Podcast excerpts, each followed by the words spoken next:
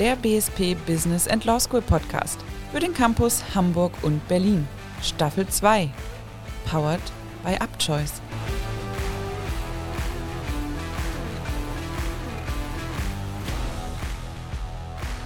Wir sind wieder zurück mit der zweiten Staffel vom BSP Business and Law School Podcast für den Campus Hamburg und Berlin. Und in der ersten Folge mit dabei Professor Dr. Birgit Stöber, Studiengangsleiterin für den Bereich Kommunikationsmanagement. Herzlich willkommen. Frau Stöber, äh, Staffel 2 BSP Podcast. Wir freuen uns unglaublich, dass es wieder losgeht. Ähm, wie geht's Ihnen? Mir geht's gut und ich finde, das ist eine richtig schöne Initiative und äh, ich weiß auch, dass viele Studierende nicht nur Interesse haben, den zu hören, sondern auch ähm, Interesse daran haben werden, ihn mitzugestalten. Ja, und da freuen wir uns auch für alle Fälle jetzt schon drauf, äh, euch auch hier mal bei uns begrüßen zu dürfen, äh, das Ganze sich mal angucken zu können. Frau Stöber und mich könnt ihr euch auch angucken auf der Instagram-Seite von der BSP.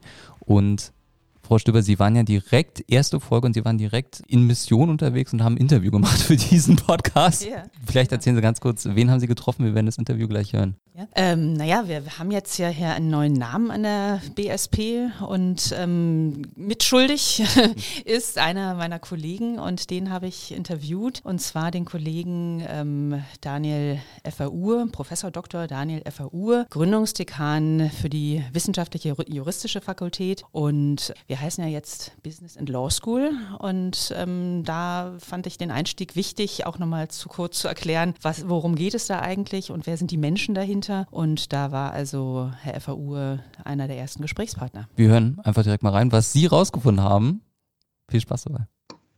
Also, als ich 2018 an der BSP begonnen habe, da habe ich an der BSP Business School begonnen. Seit ein paar Monaten, seit fast einem halben Jahr, heißen wir anders, nämlich Business and Law School. Dafür ist auch einer meiner neuen Kollegen, Professor Dr. Daniel Effer-Uhr in gewisser Weise mitverantwortlich. Er ist Gründungsdekan. Herzlich willkommen, Herr Effer-Uhr und lieber Daniel. Wir sind jetzt hier in diesem Format, dass wir uns mal kurz darüber unterhalten können, was es eigentlich ausmacht, jetzt hier so eine wissenschaftliche, juristische Fakultät zu haben an einer Business School erweitert. Und ähm, möchte dich einfach gerne mal fragen, wie bist du dazu gekommen, bei uns hier Gründungsdekan zu werden? Ja, ich äh, habe mich auf die ausgeschriebene Stelle für bürgerliches Recht und Grundlagen beworben. Ich fand das Projekt äh, total spannend, äh, eine Fakultät mit neu aufzubauen, einen Studiengang neu mit aufzubauen und das passte dann wunderbar. Ich hatte Kontakt mit Frau Renken-Olthoff schon im Rahmen des äh, Akkreditierungsverfahrens und äh, dann bin ich zum Wintersemester als Professor berufen worden und dann gleichzeitig Gründungsdekan geworden, neben Alex Thiele, der als zweiter Professor zunächst mal berufen wurde und die äh, Prorektorstelle noch mit übernommen hat. Also ein kleines, sehr effektives Team bisher und ähm, ihr seid ja auch sehr stark engagiert, jetzt so mit vielen Formaten. Im Augenblick läuft gerade der erste Schnuppercamp, ein Format, was wir so noch nicht an der BSP hatten, was aber auch von anderen Kollegen dann aufgenommen wird. Was erwartet einen denn so bei so einem Schnuppercamp? Was ist das für ein, für ein Format? Das Schnuppercamp ist dafür gedacht, dass man einfach mal ausprobieren kann, ob das Jurastudium etwas für einen ist. Man äh, hat dann drei Tage. Wir haben verschiedene Kurse mit den Studierenden jeweils einen Tag lang. Heute äh, macht Alex Thiele eine Einführung in das öffentliche Recht, Grundrechte, wie funktionieren die, äh, wie ist der Staat aufgebaut und sowas. Morgen werde ich mich mit Grundlagenthemen befassen, also zum einen äh, rechtsphilosophische Fragen, was ist Recht, was ist Gerechtigkeit. Äh, zum anderen aber auch rechtspsychologische Fragen. Also äh, wie geht man mit Zeugen um? Wie kann man äh, feststellen, ob man einem Zeugen glauben sollte oder nicht? inwieweit können Urteilsverzerrungen dazu führen, dass man Fehlentscheidungen trifft? Das werden die Themen morgen sein. Und am Samstag wird der dritte Kollege, der das Strafrecht ab Sommersemester betreuen wird, René Börner, äh, eine Einführung ins Strafrecht geben, sodass man verschiedene Rechtsgebiete einfach mal gesehen hat und dann für sich entscheiden kann, ja, Jura ist so, wie ich es mir vorgestellt habe oder vielleicht noch, äh, sogar noch besser. Das ist was für mich, das will ich hier richtig anfangen. Es ist also eine Möglichkeit für potenzielle zukünftige Studierende, die sich möglicherweise in der Endphase ihres, äh, ihrer Schullaufbahn gerade befinden, einfach mal vorab zu schauen, wie so ein Studium hier läuft und auch ins Fach reinzuschnuppern, weil man Jura ja an der Schule üblicherweise äh, nicht kennengelernt hat und deswegen keine genauere Vorstellung davon hat, was einen erwartet. Mhm. Klar, es gibt äh, viele Vorurteile, viele vage Ideen, wahrscheinlich bei gerade Schulabgängern, was sich dahinter Jura verbirgt, aber ihr wollt jetzt das auch handgreiflicher und ja, nahbarer machen mit diesem Schnuppercamp. Das ist eine tolle Idee. Eben ist das Wort Rechtspsychologie gefallen. Da kann ich mir vorstellen, dass auch Studierende aus anderen Studiengängen wie ja, der Psychologie, der Wirtschaftspsychologie, der Medienpsychologie Interesse an solchen Fragen haben. Womit beschäftigt man sich da oder womit beschäftigst du dich da in dem Fall? Also ich befasse mich mit äh, in meiner Forschung, äh, soweit es aus der Psychologie äh, Themen sind, mit Fragen, die äh, ja mit den Themen, die sich für die, äh, aus der Psychologie ergeben, äh, die für Juristen auch relevant sind. Das ist nicht ganz deckungsgleich mit dem, was man klassischerweise unter Rechtspsychologie versteht. Rechtspsychologie ist im Wesentlichen Gutachterkunde, also das, was die Psychologen, die als Gutachter bei Gericht forensisch tätig sind, äh, wissen müssen. Das ist ein Teilbereich, den ich auch mache, aber im Wesentlichen, äh, es ist breiter. Es geht beispielsweise um Fragen der so äh, Sozialpsychologie. Wie wirken sich bestimmte Umstände auf die eigenen Entscheidungen aus? Es äh, gibt Fragen aus der Wahrnehmungspsychologie, es gibt aber auch natürlich ganz klassische Fragen, beispielsweise Zeugenvernehmung, Beweiswürdigung, wie funktioniert sowas? Wie gehe ich daran? Und da hast du möglicherweise auch schon praktische Erfahrungen. Ich weiß, du bist ja auch aus, in der juristischen Praxis gewesen außerhalb der Hochschule. War das in, ging das in die Richtung auch? Also äh, ich war in der juristischen Praxis, ich war eine Zeit lang Richter und vorher Staatsanwalt. Da hatte ich allerdings noch nicht so viele Berührungspunkte zur Psychologie. Ich habe dann im Rahmen meiner Habilitation mich stärker mit psychologischen äh, Aspekten beschäftigt und habe dann auch mich noch nachhabilitiert für das Fach äh, Psychologie des Rechts. Als ich in der Praxis war, war es eher so, dass ich gemerkt habe, da fehlt Wissen, was man eigentlich haben sollte. Äh, das ist was, was ein ganz großes Problem ist. Das Fach Psychologie für Juristen wird außer bei uns noch an einer einzigen weiteren Universität regelmäßig im Curriculum unterrichtet. Das ist Düsseldorf, wo es äh, eine Co-Autorin von mir macht. In der Praxis besteht eine unheimliche Nachfrage. Es gibt äh, im Moment ganz viele äh, Versuche in der Justiz, die Richter dann in diesen Bereichen nachzuschulen. Aber in den Studiengängen wird es normalerweise so gut wie nicht unterrichtet und dementsprechend habe ich in der Praxis auch eher gemerkt, dass ich da ganz viele Dinge nicht wusste. Und heutzutage weiß ich, dass ich auch noch ganz viele weitere Dinge nicht wusste, von denen ich es damals nicht gemerkt habe. Also insofern äh, absolut großer Gewinn, dann dich hier an der BSP hier zu haben mit dieser Expertise und auch mit dem offenbar Wissen und Wollen auch noch mehr da erfahren zu können. Es gibt äh, ja an der BSP jetzt verschiedene Fakultäten. Das hier, diese juristische Fakultät ist die erste wissenschaftliche Fakultät, auf diese Weise also auch noch ein bisschen anders aufgestellt. Merkt man das im Alltag bisher so? Ist das in irgendeiner Weise für dich von Bedeutung? Ja, also man hat hier äh, deutlich mehr Möglichkeiten, sich interdisziplinär über den eigenen äh, fachlichen Tellerrand hinausgehend auszutauschen. Ich habe vorher verschiedene äh, große staatliche Universitäten kennengelernt, wo man im Wesentlichen Kontakte in seiner eigenen Fakultät hatte. Dort durchaus mit Kollegen auch, die etwas andere Bereiche natürlich äh, beackert haben, aber dass man so regelmäßig auf dem Flur einfach mal jemanden aus der Psychologie trifft, aus den Wirtschaftswissenschaften trifft und äh, sich mit denen häufiger unterhält, das hat man an den großen staatlichen Universitäten so nicht. Da gibt es hier tatsächlich äh, ganz andere Möglichkeiten und daraus werden sich mit Sicherheit im Laufe der Zeit auch äh, wissenschaftliche Zusammenarbeiten ergeben, äh, dass man bei Forschungsprojekten mal äh, irgendwas gemeinsam macht oder ähnliches. Also die, das Format im äh, Kleinen miteinander sich austauschen, kommunikativ sein, ist ja eine ganz entscheidende, äh, ein ganz entscheidendes Element, als um juristisch tätig zu sein, ob nun in der Praxis oder in der Wissenschaft. Was sind das für, für Eigenschaften, die du als, als wichtig ansiehst in dem Fall? Ja, man muss tatsächlich in der Lage sein, äh, das, was man in der Theorie weiß, äh, schriftlich äh, darstellen kann, dann auch äh, mündlich ordentlich zu vertreten. Wenn Sie beispielsweise in einer mündlichen Verhandlung sind, am Ende plädieren müssen, dann sollten Sie überzeugend rüberkommen und sollten dementsprechend auch rhetorische Fähigkeiten mitbringen. Das ist leider etwas, was an den Universitäten äh, nicht besonders gelehrt wird. Ich habe beispielsweise an der Uni Köln studiert, äh, habe mit 800 Kommilitonen angefangen da kann man sich vorstellen, dass man relativ selten zu Wort kommt und wenn man das nicht will, auch äh, so gut wie nie mündlich in seinen Lehrveranstaltungen etwas vortragen äh, muss. Das Einzige, was tatsächlich zwingend vorgeschrieben ist, ist ein einziger Vortrag, den man in seinem ganzen Studium machen muss. Und da ist es auch keineswegs selbstverständlich, dass von allen Professoren man dazu irgendwelches Feedback in rhetorischer Hinsicht bekommt. Äh, das heißt, viele ähm, Absolventen gehen praktisch ohne jegliche rhetorische Ausbildung äh, aus dem Jurastudium hinaus. Da haben wir gesagt, das wollen wir anders machen. Wir äh, fangen im ersten Semester schon an mit Rhetorikkursen und äh, natürlich haben unsere Studenten dann in den Kleingruppen auch immer wieder die Möglichkeit und nicht nur die Möglichkeit, sie müssen auch in den Kleingruppen natürlich immer mal wieder selbst das Wort ergreifen. und bekommen regelmäßig auch Feedback zu dem, was sie rhetorisch so machen. Ich habe ganz oft erlebt an anderen Universitäten, dass die Studenten unheimlich dankbar sind, wenn man ihnen nach dem Vortrag auch ein Feedback zur Rhetorik gibt und äh, sie dann teilweise äh, völlig entsetzt sind, was für Dinge sie machen, von denen die ihnen gar nicht klar sind. Ich hatte beispielsweise mal eine Studentin, äh, die habe ich nach dem Vortrag darauf aufmerksam gemacht, dass sie äh, beim Nachdenken immer die Zunge rausstreckt. Sie war völlig entsetzt, äh, hat das dann auch sofort danach abgestellt, aber wenn einem das keiner sagt, dann ist das ein Riesenproblem. Absolut. Das kann die Karriere dann vielleicht auch ein bisschen behindern in irgendeiner Weise. Was ist denn so die Idealstudentin, der Idealstudent äh, im Fachbereich Jura? Wie, wie, würdest du dir denn basteln?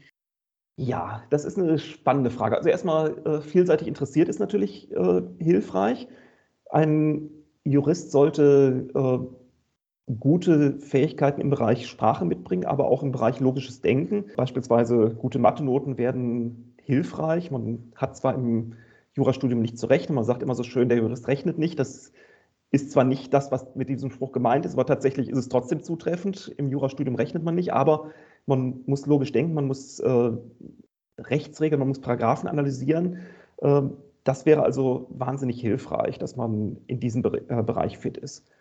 Ja, und was auch helfen würde, ist, dass man Spaß dran hat, äh, sich in die Fachliteratur reinzulesen. Jura ist ein recht lektüreintensives Studium. Man muss zwar nicht, wie es das Vorurteil sagt, in Jura irgendwelche Paragraphen auswendig lernen, aber man sollte doch eine Menge Dinge gelesen haben, mal gehört haben äh, und äh, dementsprechend bereit sein, sich auch in das Studium insoweit reinzuhängen und zu arbeiten. Mhm. Das schadet nichts. so ist es. War das für dich ganz klar, dass du Jura studierst oder gab es andere Optionen? Was war da so der, die Entscheidung? Wie lief die Entscheidung ab für dich? Ich kann nicht mehr sagen, wann die Entscheidung gefallen ist, aber ich kann sicher sagen, sie ist relativ früh gefallen. Also die letzten Jahre meiner Schulzeit war immer klar, äh, nach dem Studium, äh, nach, dem, nach der Schule wird es ein Jurastudium werden. Wie es dazu gekommen ist, kann ich gar nicht mehr so äh, genau sagen. Ursprünglich war das Ziel, dass ich irgendwann mal als Rechtsanwalt arbeite. Im Laufe des Studiums habe ich aber schnell gemerkt, dass mich eigentlich die Lehre viel mehr interessiert und die Wissenschaft viel mehr interessiert und dementsprechend eine Professur das Ziel ist, was ich anstreben werde. Aber es war sehr früh klar, dass es auf jeden Fall Jura werden wird und ich habe es auch nie bereut. Schönes Schlusswort. Ja, aber erstmal vielen Dank für das Gespräch und äh, weiterhin auf, auf gute Zusammenarbeit und spannende Projekte. Ja, sehr gerne. Vielen Dank. Frau Stöber, ganz tolles Interview.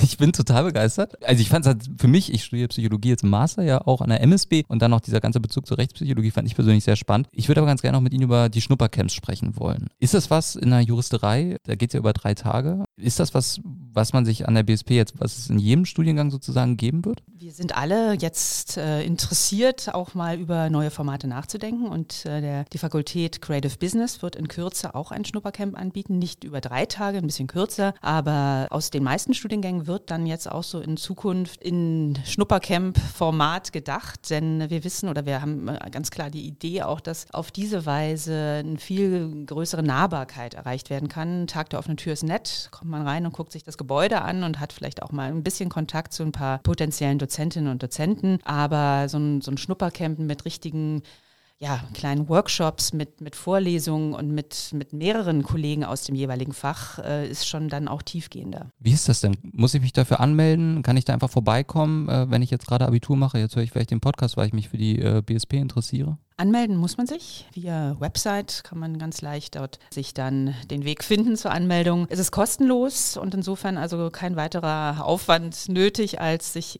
anmelden, kommen und dabei sein. Und zu guter Letzt, ich muss sagen, was ich sehr spannend fand, war ja auch das Thema Rhetorik bei Jura. Ich weiß gar nicht, wie ich das beschreiben soll. Ich war ein bisschen überrascht, dass das gar nicht so, ein, ähm, so eine Gewichtung hat an anderen Hochschulen. Ist das bei Ihnen auch in dem Fachgebiet äh, Kommunikationsmanagement? Klingt jetzt total doof, aber Rhetorik wahrscheinlich fast überlebenswichtig, oder? Absolut, absolut. Und wir haben ja auch gerade im Fachbereich Kommunikationsmanagement viele Präsentationsprüfungen, wo auch das rhetorische Element mit in die Beurteilung einfließt und das auch für mich extrem wichtig ist, den Studierenden eine Rückmeldung zu geben, wie der Inhalt, der an sich ja vielleicht auch schon schon fantastisch gut ist, noch viel besser rüberkommen kann und vermittelt werden kann durch dann eben auch gezielte ja, rhetorische Mittel, Körpersprache und dergleichen. Also Rhetorik ist äh, ein ganz, ganz wichtiges Element. Was ich ganz interessant fand, ist ja auch der Fakt, dass sich unterschiedliche Fachrichtungen in der Villa Siemens treffen. Also das hat er ja auch gesagt im Interview, beispielsweise, dass man jemanden aus der Psychologie trifft, dass da ja auch Forschungsthemen entstehen können.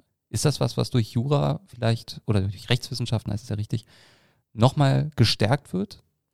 Es bieten sich dann einfach nochmal neue Perspektiven und äh, die sind eigentlich sehr, sehr naheliegend. Also wenn wir auch zum Beispiel von meiner Fachrichtung eher ausgehen, im Bereich der Medien, natürlich ist auch äh, Mediengesetzgebung, äh, Regulierung von, von Medienplattformen ein ganz wichtiges Thema. Und da ist es schon auch wichtig, Einblicke in die juristischen Aspekte zu haben. Wir haben jetzt zum Beispiel auch gerade hier an diesem Wochenende, was dann eben in, in der Vergangenheit liegt, wenn der Podcast veröffentlicht wird, der Kollege Alex Thiele macht eine, ähm, eine Vorlesungsreihe zu Frage nach der, nach der Regulierung von Medien, Mediengesetzgebung. Und ähm, ja, es gibt ganz viel Überschneidung. Und wir werden auch, und das, darauf werden wir aber in einem, der nächsten Podcast dann auch eingehen können, initiiert von ähm, den Wirtschaftspsychologen, in diesem Fall von meinem Kollegen Herbert Fitzek, eine Ringvorlesung anbieten, wo sich nämlich ganz genau aus zwei verschiedenen Fachbereichen Leute aus der BSP und auch extern einer Thematik widmen werden. Und äh, da treffen sich dann also Medienpsychologe und Modejournalistin oder Kommunikationswissenschaftler und ein Theologe. Das wird äh, über die nächsten paar Monate auch entwickelt werden. Also unsere,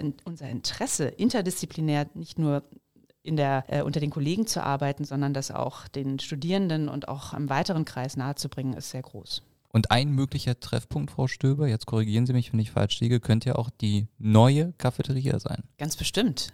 Die neue Cafeteria ist äh, gedacht als Ort der Begegnung, auch außerhalb der Villa. Und äh, die Idee ist eben auch, dass man sich informell, entspannt in diesen tollen neuen Räumen da auch begegnen kann, treffen kann, miteinander sprechen kann. Jetzt war es ja so für mich in der ersten Staffel vom BSP-Podcast, war ich ja gerade mitten dabei, Bachelorarbeit zu schreiben, bin jetzt fertig, bin nicht mehr in der BSP. Ich verlasse die BSP und es gibt eine neue Cafeteria, Frau Stöber. Das äh, ist persönliches Pech.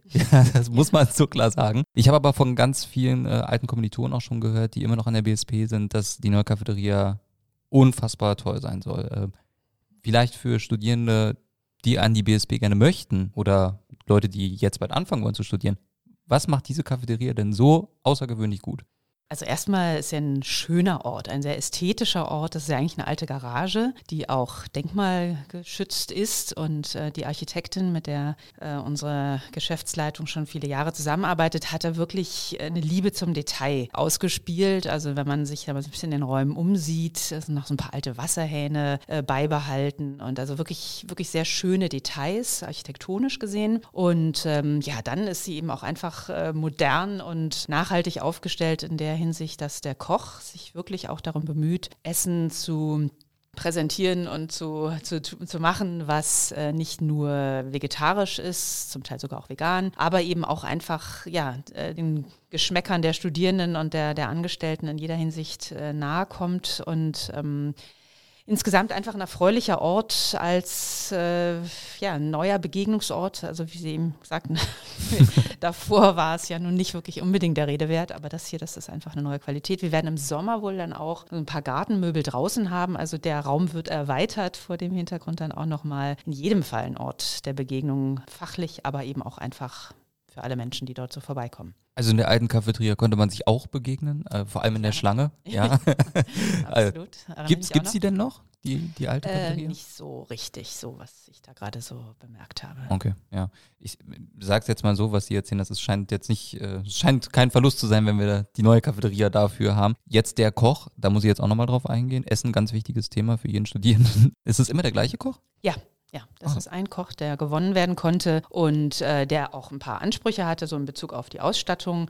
Und ähm, ja, der ist also fest dort und äh, wird dann also täglich, man kann auch auf der, auf der, auf unserer Website bzw. auf der Instagram-Seite äh, Anfang der Woche immer den Wochenplan sehen und sehen, was einen da so an, an Speisen erwartet. Also auch eine ganz transparente Informationslage dann. Fantastisch. Ich bin, ich bin hellauf begeistert. Kann ich ich bin jetzt MSB-Studierender im Master, kann ich denn jetzt in der BSP-Cafeteria auch essen? Ja, na klar. Das ist erlaubt? Ja. Okay, na dann, dann bin ich ja erleichtert, sagen wir es mal, sagen wir es mal so. Ein ganz entscheidender Punkt ja aber, um die Cafeteria nutzen zu können, ist ja, dass Studierende in der Hochschule sind. Und das klingt ja eigentlich total logisch, aber das war es ja, wie wir alle wissen, jetzt nun mal nicht in den vergangenen zwei Jahren sind es jetzt mittlerweile. Frau Stöber, ganz kurz zum vergangenen Semester erstmal. Studierende klagen ja häufig darüber, ähm, es ist in Präsenz, dann ist es online, dann ist es hybrid. Ich kann mir vorstellen, für Sie als Lehrende ist das nochmal Next Level anstrengend. Ja, also meine, unsere Motivation ist in jedem Fall so viel wie Präsenz, so viel Präsenz wie möglich. Denn das ist das, was wir eigentlich am, am liebsten mögen, was, wo wir wissen, dass das funktioniert am allerbesten. Und insofern war der Start des Semesters natürlich toll, weil wir wirklich präsent äh, beginnen konnten, aber natürlich auch schon so mit der vagen äh, Vermutung, dass das nicht so das gesamte Semester überlaufen kann. Hat sich ja leider auch bestätigt. Und das, da wir diesmal dann doch sehr technisch gut aufgestellt waren, verlief das relativ gut, würde ich mal von meiner Position jedenfalls behaupten, dass wir in Online-Lehre dann aber auch verstärkt in die Hybridlehre gehen konnten. Und natürlich war das zum Teil verwirrend und zum Teil saßen dann äh, trotzdem man das Angebot hatte, dieses Hybride, leider nur sehr wenige Studierende im Raum, äh, mehr als zwei Drittel saßen dann auf, vor dem Computer, aber ich, ich konnte gut verstehen, warum dann viele eben sich auch ja, ein bisschen gescheut haben, in die Hochschule zu kommen, auch gerade diese, diese Überlegungen, wenn ich jetzt hier also mich dann doch irgendwie in eine Situation begeben würde und dann nicht Weihnachten mit meiner Familie feiern könnte oder mich jetzt fantastisch auf eine Prüfung vorbereite und dann leider aufgrund äh, der Lage doch nicht zur Prüfung erscheinen kann. Also wir waren alle sehr, sehr gefordert, würde ich mal sagen. Aber ich finde auch, wir haben wirklich unser Bestes gegeben. Das Semester geht zu Ende, ein neues Semester steht vor der Tür und mal wieder stehen wir eben vor der Frage, wie wird das Ganze denn aussehen an der BSP, auch an der MSB im Hochschulverbund? Wird das in Präsenz geplant? Wird das in Hybridform geplant? Gibt es da schon Informationen? Weil ich glaube, das ist momentan ein Thema, was ganz, ganz viele Studierende umtreibt. Mhm. Also wir sind eine Präsenzhochschule und insofern tun wir alles dafür, dass wir in Präsenz starten. Und äh, wenn wir jetzt, wir sind jetzt äh, Anfang März äh, und das Semester beginnt in äh, erst einem Monat wieder, da können wir natürlich noch nichts Verlässliches sagen, aber dass wir absolut daran interessiert sind, in Präsenz zu unterrichten. Im schlimmsten Fall Hybrid ist ziemlich klar, aber hundertprozentige Verlässlichkeiten kann ich jetzt hier heute auch noch nicht äh, äußern. Würde ja auch ganz gut passen, weil aus der Politik heraus ja auch am 20. März nahezu alle Corona-Auflagen wegfallen sollen. Würde ja gut passen. Start vom Sommersemester. Wir werden sehen, wir lassen uns überraschen. Aber Sie haben schon gesagt, man kann, man hat keine Glaskugel, wir haben auch keine. Und wir werden sehen, was dann möglich sein wird und was nicht. Frau Stöber. Ansonsten gibt es noch jede Menge spannende Veranstaltungen an der BSP, die wir natürlich euch zu Hause oder im Auto oder beim Laufen, wo auch immer ihr uns hört, nicht vorenthalten wollen. Beispielsweise einen virtuellen Infoabend, Start ins Sommersemester 2022, genau unser Thema gerade. Vorstellung des, des Studienangebots. Sie können da mehr zu erzählen. Ja, also diese, diese virtuellen Infoabende, die haben sich mittlerweile etabliert in den äh, Corona-Zeiten. Haben wir einfach natürlich äh, die, die Öffentlichkeit gesucht via der, der digitalen Kanäle, die wir haben. Und ähm, vor diesem Hintergrund finden wir das eigentlich auch ein gutes Format, was unabhängig jetzt von Präsenzlehre oder welcher Situation auch immer beibehalten wird. Natürlich äh, nutzen wir Formate, die wir entwickelt haben, sowohl virtueller Art, dass wir unsere Studiengänge von den Fach Fachbereichsleiterinnen und Leitern vorstellen, Leute einladen und äh, zum Teil auch externe Gäste dann mit dabei haben, was zum Teil wirklich leichter war, interessanterweise, mal einen spannenden äh, Praktiker, eine spannende Expertin dann einzuladen für eine halbe Stunde einfach in den Unterricht oder auch in so einen Infoabend, ist dann digital zum Teil leichter gewesen. Aber wir werden auf jeden Fall diese virtuellen Infoabende beibehalten erstmal.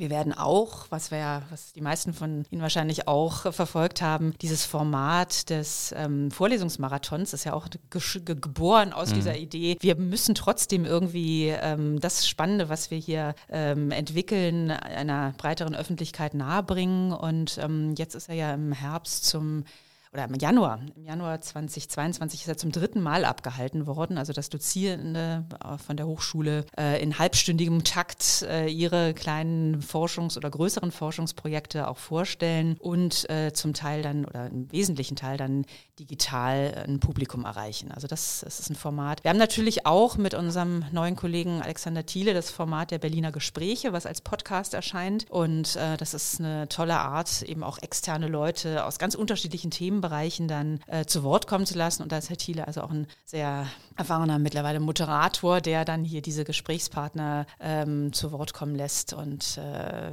sie dann eben auch via Podcast länger nachhaltiger dann einem Publikum zu kommen lässt. Am 15. März übrigens auch der virtuelle Infoabend für Kommunikationsmanagement. Yep. Das ist ja Ihr, Ihr Infoabend sozusagen. Genau.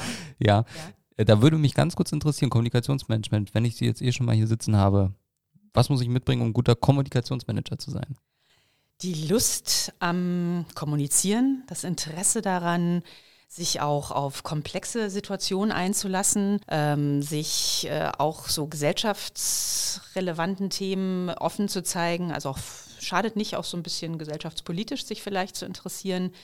Äh, ist vielleicht auch gar nicht unumgänglich oder es ist überhaupt nicht, man kann es gar nicht vermeiden, sich mittlerweile äh, politisch in jeder Hinsicht vielleicht doppelt zu informieren oder auch sich irgendwie ein bisschen einzubringen. Aber in jedem Fall Lust am Sprechen, am Schreiben und eben auch diverse andere Formate mitentwickeln zu wollen, finde ich extrem entscheidend. Natürlich, weil es Kommunikationsmanagement ist, gehört dazu auch sowas wie Statistik, dazu gehört auch Modul BWL, VWL, ein bisschen Rechnungswesen, aber vor dem Hintergrund, dass es angewandt ist, also dass man, wenn man zum Beispiel dann vorhat, ins Eventmanagement oder auch ins, ins äh, Brandmanagement zu gehen, was auch immer, dass man auch ein bisschen weiß, äh, ob man zum Beispiel sich leisten kann, die und die Kampagne zu fahren. Also so vor dem Hintergrund angewandte äh, Statistik äh, ist dann in dem Fall auch relevant.